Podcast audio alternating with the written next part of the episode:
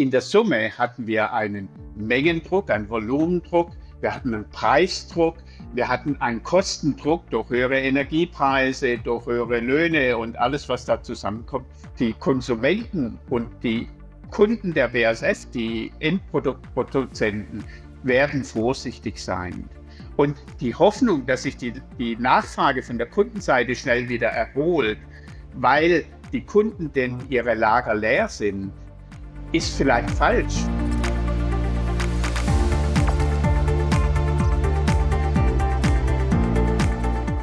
Deutlicher Umsatzeinbruch und noch deutlicherer Ergebniseinbruch. Und dennoch ist die Aktie von BASF in der ersten Reaktion deutlich im Plus. Heute hier auf dem YouTube-Kanal der SDK Schutzgemeinschaft der Kapitalanleger werfen wir wie gewohnt einen näheren Blick auf den deutschen großen Chemiegiganten BASF. Mein Name ist Paul Petzelberger und mit dabei Andreas Schmidt, SDK-Vorstandsmitglied und langjähriger Hauptversammlungssprecher bei BASF. Hallo Andreas, vielen Dank, dass du heute mit dabei bist und schieß doch direkt mal los. Was ist dein erster Eindruck zu den Q3-Zahlen von BASF? Ja, hallo Paul, hallo liebe Zuschauer.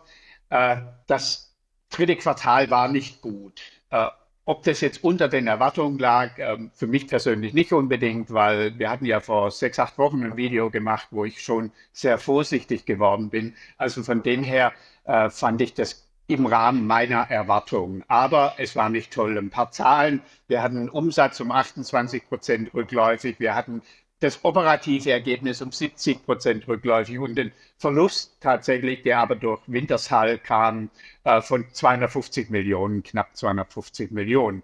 Und was auch besonders wichtig war, wir hatten äh, im Konzern einen Volumendruck, also reine Menge, die um knapp 10 Prozent, 9,4 Prozent rückläufig war. Und die Preise waren um 14 Prozent rückläufig. Das heißt, in der Summe hatten wir einen Mengendruck, einen Volumendruck, wir hatten einen Preisdruck, wir hatten einen Kostendruck durch höhere Energiepreise, durch höhere Löhne und alles, was da zusammenkommt. Und das hat natürlich dann einen massiven Margendruck ausgelöst. Und dennoch die Aktie aber in der ersten Reaktion deutlich im Plus. Welche Rosinen pickt sich denn da der Markt raus oder war man einfach wirklich noch viel pessimistischer mit Blick auf die Zahlen? Also ich glaube, vielleicht nicht pessimistischer, aber die Aktie ist ja vom, von der Spitze 20 Prozent gefallen die letzten paar Wochen. Also von dem her hat sie natürlich vielleicht eine kleine technische Reaktion gehabt.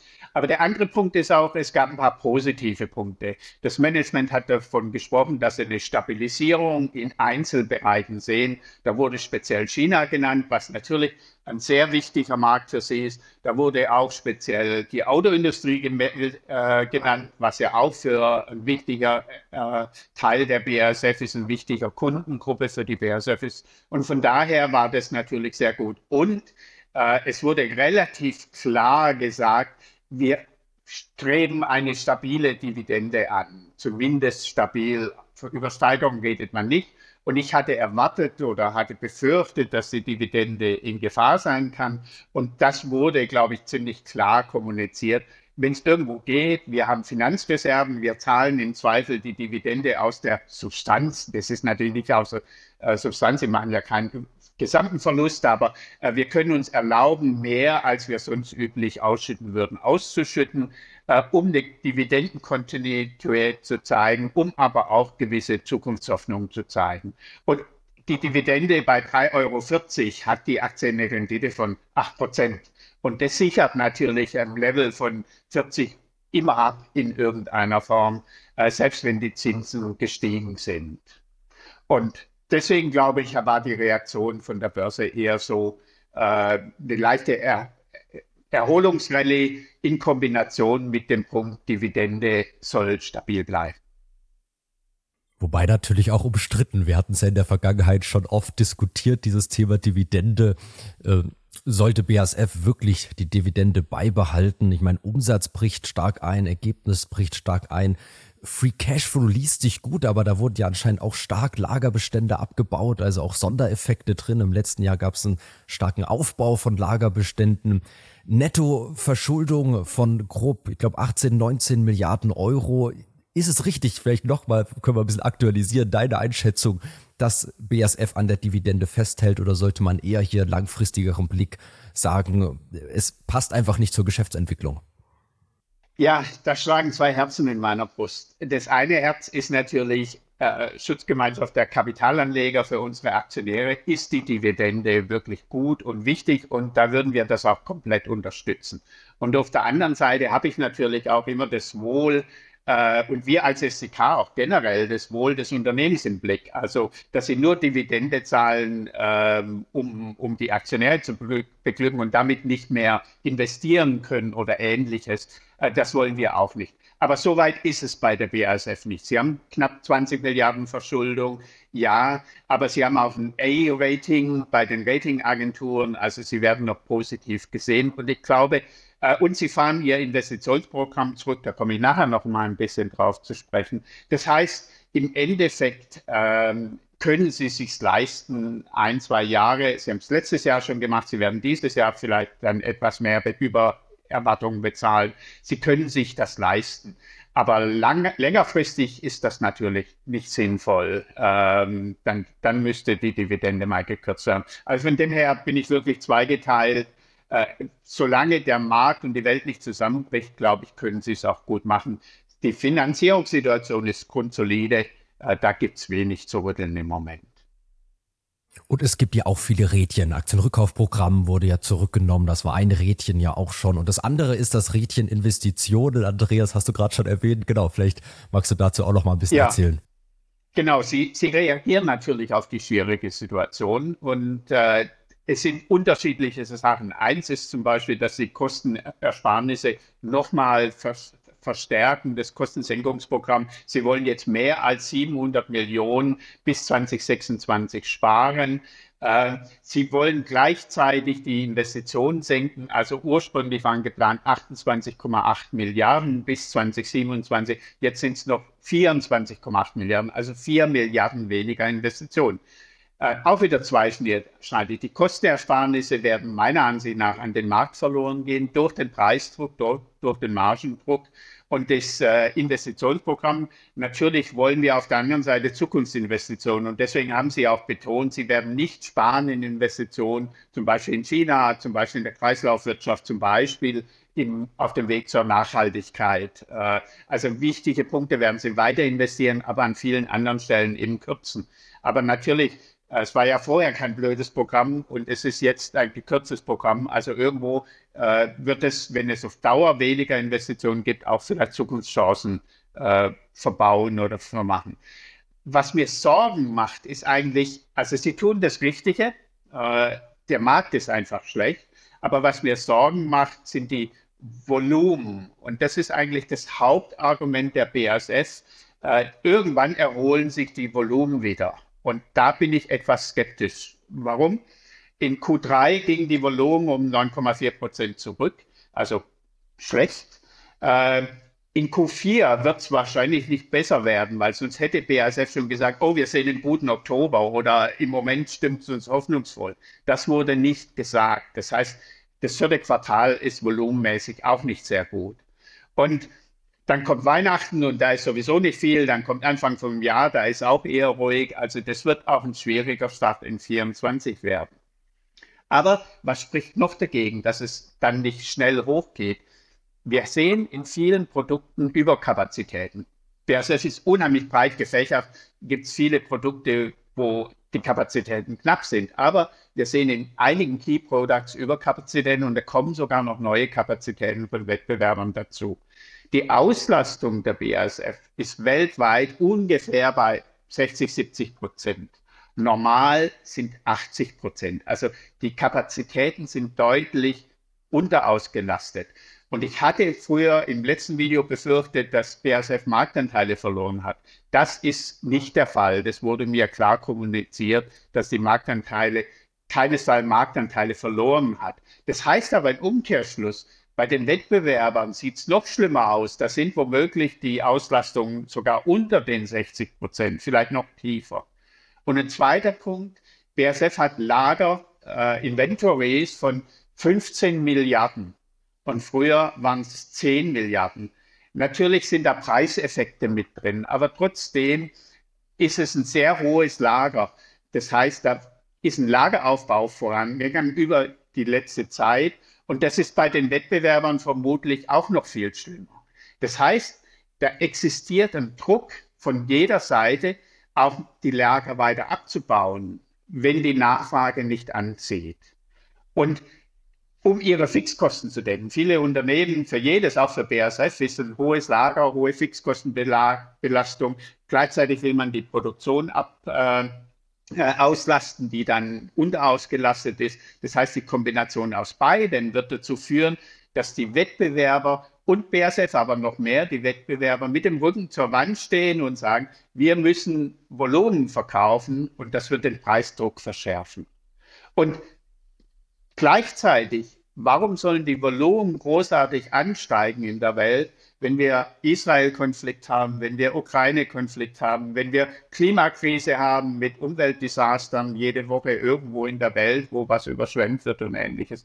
Das heißt, äh, die, die Konsumenten und die Kunden der BASF, die Endproduktproduzenten, werden vorsichtig sein. Und die Hoffnung, dass sich die, die Nachfrage von der Kundenseite schnell wieder erholt, weil die Kunden denn ihre Lager leer sind, ist vielleicht falsch. Vielleicht sind die Kunden super clever, denn sie sagen, unsere, die Nachfrage können wir nicht erkennen und wir wissen, die Lager sind voll bei allen Wettbewerbern. Und damit sagen die, lass uns doch abwarten. Wir müssen unsere Lager nicht füllen wir, in, in früheren Zyklus hat man immer Angst gehabt, dass die Lager äh, nicht ausreichen, um dann die anziehende Nachfrage zu, zu befriedigen. Und heute können Sie sagen, naja, irgendeiner liefert es mir und wahrscheinlich für einen super Preis. Und die Preise fallen vielleicht sogar noch weiter, sodass kein Lageraufbau bei den Kunden nötig ist. Also die sind vielleicht clever und dann stimmt es eben nicht oder kann man nicht erwarten, dass sich die Lager und die Nachfrage wieder äh, stark äh, erholt in den letzten Quartalen. Und ich befürchte sogar, dass diese schwierige Situation das zumindest ganze erste Halbjahr 2024 fortsetzt. Und das bedeutet dann fortgesetzter Margendruck äh, für jeden in der Branche und natürlich auch für eine BASF. Also ich fasse mal zusammen, deine Sicht, BASF steuert den Dampfer gut, aber die See ist rau. Also große Herausforderung, gerade auch auf der Nachfrageseite. Aber vielleicht ein Punkt, ein hausgemachtes oder hausinternes, sage ich jetzt mal, Problem ist doch Winterschall. Also da hat man jetzt das Russlandgeschäft komplett abgeschrieben aber dennoch jetzt solche Sonderbelastungen, also das hat ja auch dieses negative Beteiligungsergebnis, jetzt das Gesamtergebnis vom Konzern so runtergezogen. Da gab es ja Wertminderung und Restrukturierungsrückstellungen von 587 Millionen Euro. Ich habe sie nochmal aufgerufen. Großes Sparprogramm, ähm, Kapitalkosten haben auch operativ im Geschäft belastet. Wie groß ist diese Blackbox noch? Also eigentlich dachte der Markt doch eher so ein bisschen, das Thema haben wir mal abgeschrieben, jetzt sollte die Öl- und Gastochter doch laufen. Wie siehst du Winterschall immer noch als Blackbox? Kommt da vielleicht auch noch Ungemach in den nächsten Quartalen, weiteres Ungemach auf uns zu? Glaube ich nicht. Ich bin jetzt nicht der äh, Ölspezialist für Wintersfall, aber äh, die Ölpreise sind ja relativ hoch und die Unsicherheiten führen ja eher noch dazu, dass wir vielleicht steigende Ölpreise haben und damit sollten sie eigentlich profitieren. Und es ist ganz klar, und das war auch im Analystencall nochmal klar gesagt, weiterhin steht Wintershall zum Verkauf. Also von dem her wollen sie da rausgehen. Sie versuchen aber natürlich den besten Weg zu finden und natürlich auch einen guten Preis zu erzielen und nicht Kapital für die Aktionäre zu vernichten, indem sie jetzt panikartig irgendwas verkaufen. Also da bin ich relativ entspannt. Äh, die Dividendenzahlungen von Wintershall sind schon sehr zurückgegangen. Der Buchwert ist schon relativ weit unten. Also ich sehe das nicht als Problemfeld. Die die Einflüsse, die von den Volumen im Chemiegeschäft kommen, Volumen und Margendruck, überlagern das bei weitem. Die sind sehr viel größer, diese Einflüsse, als Wintershall, auch wenn es im letzten Quartal eine besondere Rolle gespielt hat. Also vielleicht sogar eher auch Chance, dass man dieses Öl- und Gasgeschäft jetzt zyklisch vielleicht gar nicht schlecht verkaufen kann. So könnte man es auch sehen irgendwann wird die Branche wieder ein bisschen Luft schöpfen und dann kann man das auch äh, in irgendeiner Form verkaufen äh, oder an den Markt bringen oder was dann immer der letzt, die letztliche Lösung dafür ist. Ähm, das Problem insgesamt ist eigentlich, äh, dass ich persönlich, wenn dieser Ausblick stimmt im ersten Halbjahr, äh, weiterhin eine sehr schwierige Situation und vielleicht sogar noch länger, wenn dieser Lageraufbau bei den Kunden nicht stattfindet und wenn die Nachfrage nicht stark anzieht. Äh, dann ist es, hat die Aktie auf der einen Seite nach unten abgesichert über die hohe Dividende und auf der anderen Seite aber vielleicht wenig Potenzial für einen nachhaltigen Aufschwung. Dass wir zwischen 40 und 45, 48, 50 schwanken können, das ja, aber wirklich in wieder alte Dimensionen zu kommen, kann ich im Moment nicht erkennen. Für mich ist die BASF-Aktie eigentlich ein bisschen Dead Money. Gute Dividendenrendite, aber im Moment wenig Kurspotenzial. Was wäre denn ein Trigger? Vielleicht nochmal als letzte Frage so ein bisschen, wo du sagst, da, wenn das eintritt, wäre das wirklich die Nachfrageseite, wo du sagst, da möchtest du mehr Visibilität und wenn sich da das Umfeld irgendwo bessert, sich der Wind dreht, dass dann auch wieder du eher Kurspotenzial siehst? Also Konjunkturängste generell, dass sich das äh, äh, aus bereinigt. Äh, dann die tatsächlich anziehende Nachfrage äh, verbunden mit einem verringerten Preisdruck. Äh, das wäre so ein Trigger. Äh, Zinssenkung ist natürlich gut für einen hohen Dividendenzahler. Äh, da würde dann die Zinssenkung, zumal sie natürlich auch eine hohe Verschuldung haben und dann mittelfristig auch höhere Zinsen bezahlen müssen. 24 wird das nur 50 Millionen wurden belasten, aber später vielleicht dann mehr. Da sind Zinssenkungen gut. Also wenn wir jetzt in eine äh, Phase sinkender Zinsen eintreten würden, aber das würde dann bedeuten, dass die Konjunktur auch schlecht ist und dann wäre das wieder die Gegenseite. Also, aber eigentlich, du hast es gesagt, Volumen, die wieder anziehen, Margendruck, der nachlässt und vielleicht auf der Kostenseite, wenn die Energiepreise äh, gegenüber den früheren Zeiten wieder sinken. Andreas, vielen, vielen Dank. Immer wieder höchst interessant, dir zuzuhören, wenn du über BASF sprichst. Du bist einfach seit vielen Jahren da so nah dran. Und jetzt natürlich auch an alle Zuschauer. Wir freuen uns über euer Feedback. Schreibt doch mal in die Kommentare eure Sicht. Wir haben ja auch viele kontroverse Themen mal so ein bisschen angeschnitten. Äh, gerade auch das Thema Dividende und andere Aspekte. Also schreibt doch mal gerne unten rein, ob ihr investiert seid, wie euer Blick auf die Aktie von BASF ist. Und wir freuen uns natürlich, wenn ihr diese Arbeit unterstützt, einfach ein Like nach oben gebt und unseren Kanal abonniert, wenn ihr das noch nicht getan habt. Darüber freuen wir uns. Ganz besonders Andreas, Nochmal vielen Dank und ja, bis zur nächsten Quartalszeit, spätestens natürlich. Sehr gerne und allen eine gute Zeit. Auf Wiedersehen. Tschüss. Bei BASF haben wir heute mal wieder probiert, richtig schnell zu sein. Also direkt nach den Q3-Zahlen hier auf dem YouTube-Kanal der SDK Schutzgemeinschaft der Kapitalanleger ein Update, ein Statement zur aktuellen Verfassung bei BASF. Und richtig schnell haben wir auch probiert, in den letzten Wochen zu sein. Hier beispielsweise bei Siemens Energy ein Video mit dem SDK-Vorstandsvorsitzenden Daniel Bauer, wo es mal wirklich ins Detail geht. Alles zu diesem großen Kurseinbruch zur Lage bei Siemens Energy. Oder hier auch ein anderes Video mit Andreas Schmidt nochmal zum Dialysemarkt, dem großen Kurseinbruch bei Fresenius Medical Care, Novo Nordisk, Abnehmspritze Vigovi, was für Auswirkungen hat das, könnte das haben auf den Dialysemarkt. Also auch gern bei dem Video vorbeischauen und ich denke, es unterstreicht auch nochmal, es lohnt sich, bei uns Abonnent zu sein. Also lasst ein Abo da, wenn ihr es noch nicht getan habt und vielen Dank, schaut bei den anderen Videos vorbei, bis zum nächsten Mal.